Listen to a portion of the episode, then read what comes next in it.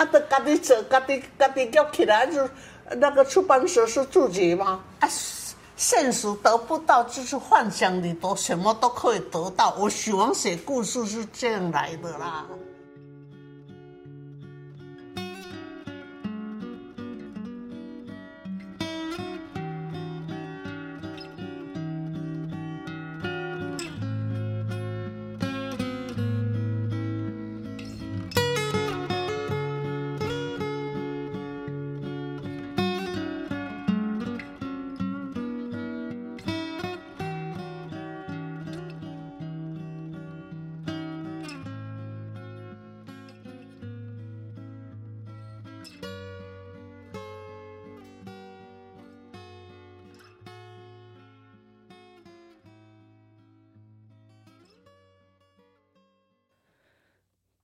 欢迎收听一本正经，我是店员陈。那今天是台湾文学时光系列的第二集。如果你是第一次听，跟你简短的介绍一下，台湾文学时光，时是简时的时，是台湾文学馆他们近几年去把台湾的资深作家呢做比较详尽的整理而有的企划。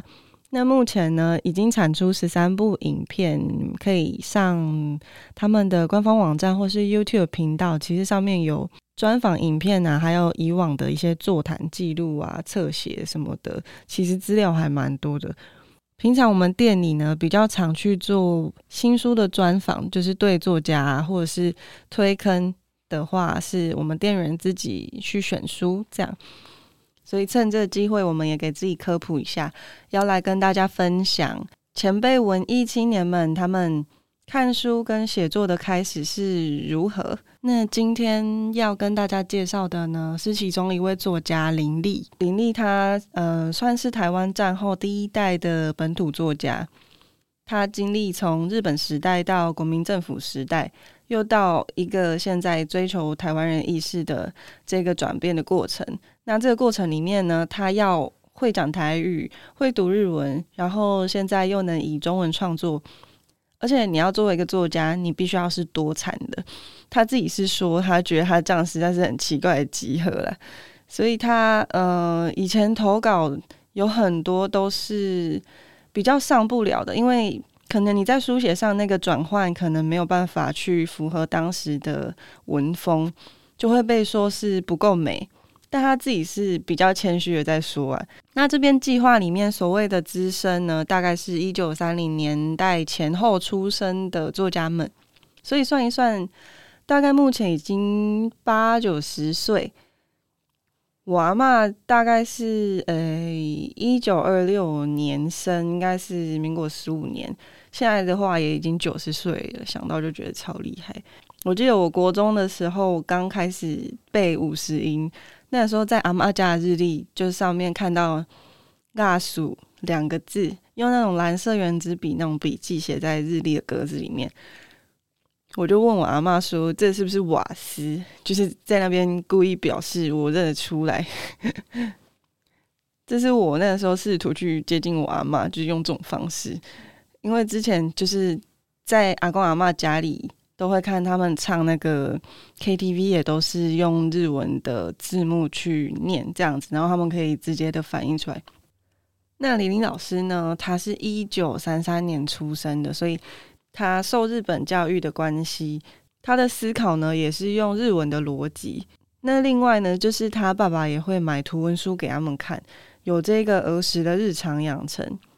再加上呢，他的母语算是闽南语，他跟长辈呢也是用闽南语去沟通，这就是一个呃很重要的部分，是他的书写过程中是经历了多重的语言的。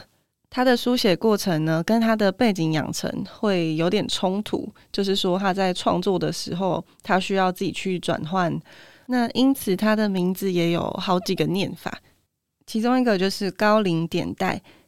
典代也就是米基友，同时是林玉敏，也是作家林立。那讲到这里，我们先来听一段一个叫 Yumiko 的小女孩和妈妈的对话。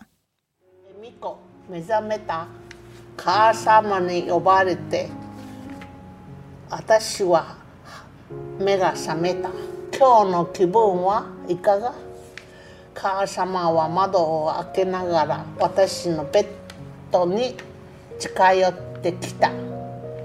えー、だいぶ良くなったわ。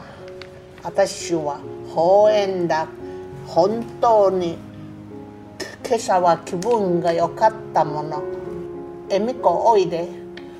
富士桜の花がきれいに咲いているよ。母様は窓际へ歩みな歩みながら私を招いた。招いたので私も窓に近寄った。薄桃色に咲き乱れた花が窓际まで滴り小鸟がさえずりながら飞び回っているこんないい日和に私だけがお部屋の中にいてつまらない気がするも。那刚刚听到的这一段描写的是在病床上被妈妈唤醒的小女孩，她看着窗外盛开的樱花和蝴蝶飞动，却无法离开病房而感到无聊的心情。 这段呢，同时也是林立老师他小时候真实的住院日记，而且封面呢还是自己画像小甜甜那样的萝莉少女风格。他的第一个笔名叫白雪。当然是这是素人阶段了。封底呢，还有他自己设计的出版认证标，就是用他日文拼音米基友这个名字的字母去排列设计的，然后自己做成的一本日记书。那这也是作家林立的开始。呃，林立呢，其实一直以来他都是一个家庭主妇的身份。呃，一直到一九六四年。他才在《新生儿童周报》上面发表第一篇作品，叫做《小椰子的流浪》。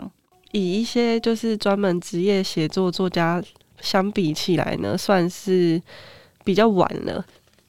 那那故事就是在描述说，小叶子他离开他妈妈之后，他掉进去大海里面开始漂流的一段冒险的故事。结尾的话也是蛮有趣味的，就是他后来漂流到一个新的地方，然后他又繁衍成一片野岭。他的作品呢，其实风格比较直接，而且是平铺直述的。以他最有名的《山里的日子》来讲呢，是阿三这个男孩他的农村生活，多数会是环绕在家庭里发生的事情。比如说和兄弟姐妹一起去抓虫啊、钓鱼，或者是他面对家人生病时，这一些不同年龄层的孩子他们会产生的不同想法等等，场景跟情节铺陈呢都是比较单纯的。实际上，这个故事也是他的真实经历，是他小学的时候去躲避空袭到乡村里过的日子，但他自己私笑说。嗯，空袭这一段经验算是因祸而得福吧，这种感觉。那他虽然是作为儿童文学呢，他也不会刻意去用一些嗯比较童言童语的方式去书写，都是刻意要针对小朋友这样子，不会让你觉得很幼稚。我觉得读完就是会觉得蛮感动的，就他朴实之中有带点轻松，同时又有一些悲悯的那种情感。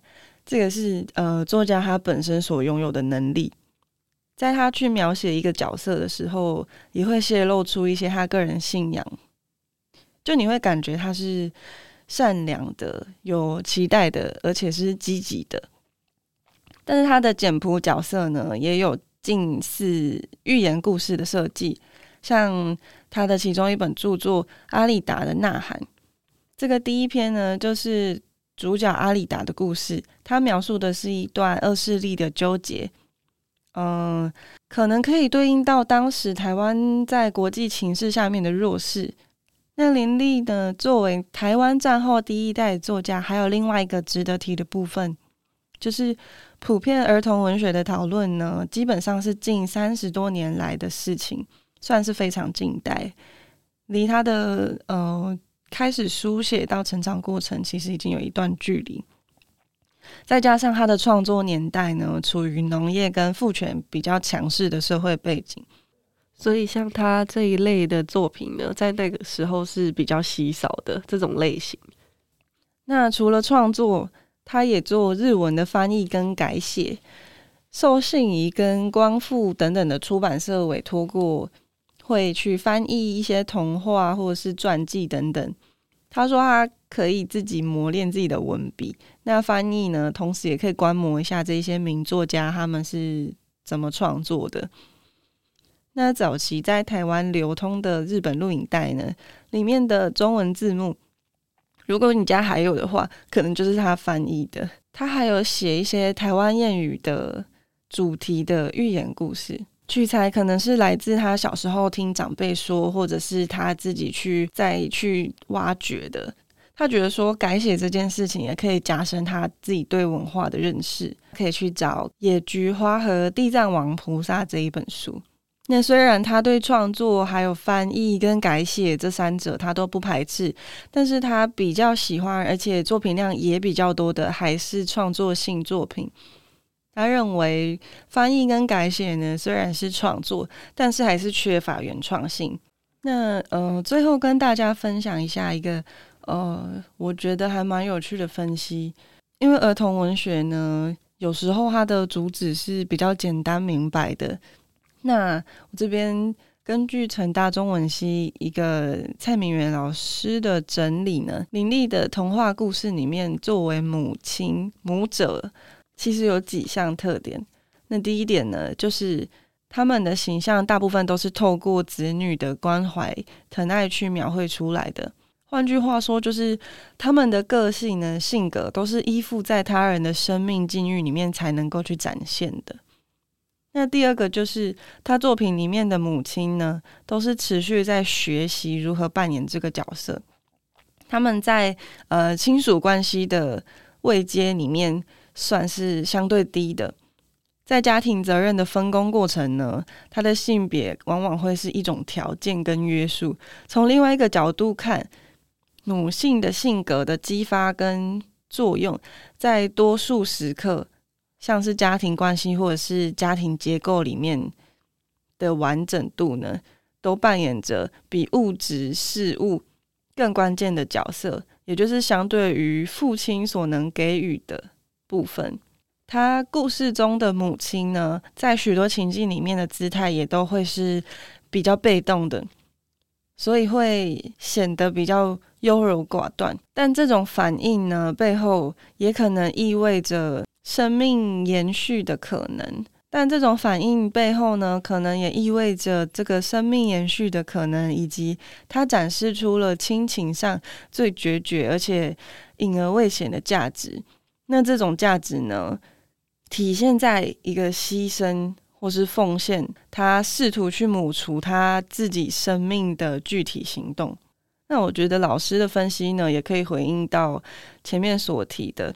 林立呢，她如果是作为战后第一代的女性儿童文学作家，她作品中母亲角色所对应到的现实处境，就是。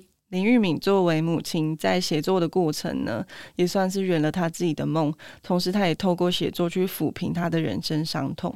那最后，我还想要放一段是林立老师的儿子在访谈中有提到的他，呃对他妈妈写作的一些想法啊、大家听完也可以去看一下。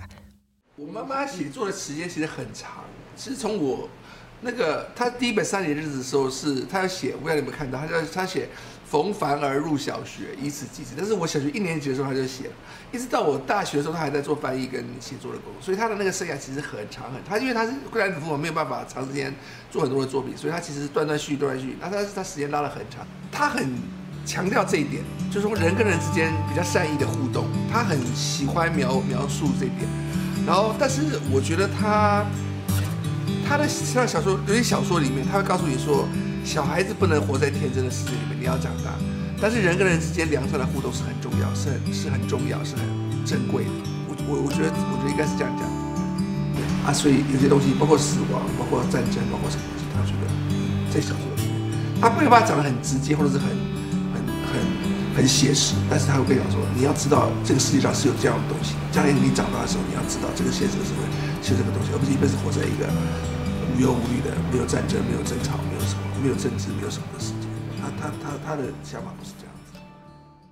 好，嗯、呃，那在看，其实，在看这些影片之前呢，会觉得说，好像文学它是一件呃很复杂的事，外行人不好谈，然后也不晓得该如何去说，仿佛它很遥远。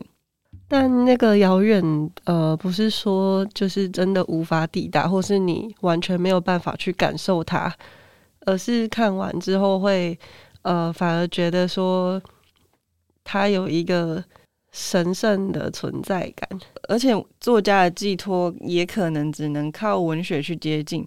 那个神圣是，嗯、来自于他们一直没放下写作的心意，就好像看起来这么做是理所当然的。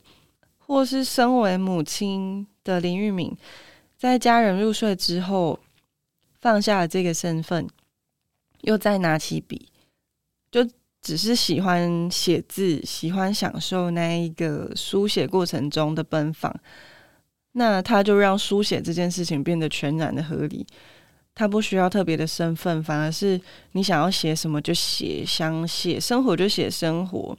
呃，生活遇到了战争，生活需要逃难，或者是他想去做一些隐喻等等的各种他的感受，他只要用书写去逼近他自己的感受。或者是只是想再找到更适合的字去贴近真实，都是那么自然的事情。而且他写完之后，他也会再拿给他小孩一起看，就问他们说：“哎，感觉怎么样？”这样觉得这个讨论还蛮不错的。那嗯、专访的部分呢，大家可以在文学馆的网站上看到，也有不少的战后儿童文学书写的其他作家。那年代的话。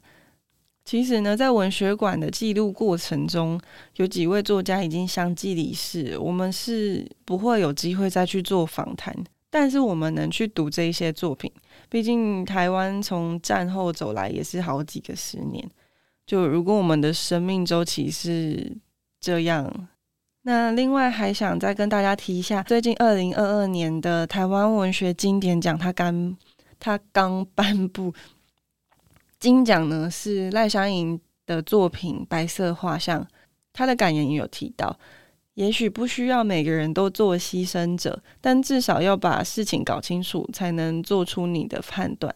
哦，最后再提一下，最近那个镜文学出版的《鬼地方》啊，除了之前被美国的图书馆杂志有选进世界文学的年度十大好书，还有封面设计。他在前两个礼拜吧，也登上《纽约时报》的书评。一个台湾的作家，他写脏话的故事，然后，嗯、现在应该有翻译成英文，然后还有翻译成越南文等等的。那个书封面超可爱的。那他今年呢，有一本小说叫《楼上的好人》，也是一样榜上有名。去年的话，那个经典奖跟贝雷奖是《巡洋记》，作者是徐政府。他也要以德文翻译出版了，也很好看。就是恭喜这些作家，觉得听到很开心。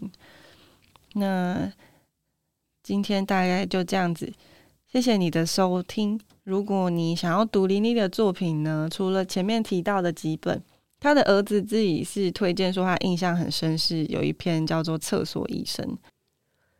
好，那呃这一集就分享到这里。呃，希望大家听得还愉快，谢谢你听到这边，那下一集见喽！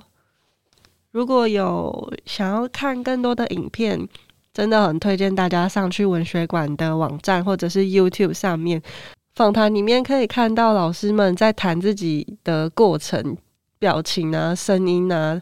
都是很棒的记录，也谢谢文学馆做了这一些珍贵的记录，也很高兴我们可以有这一次的合作。那我们下次见喽，拜拜。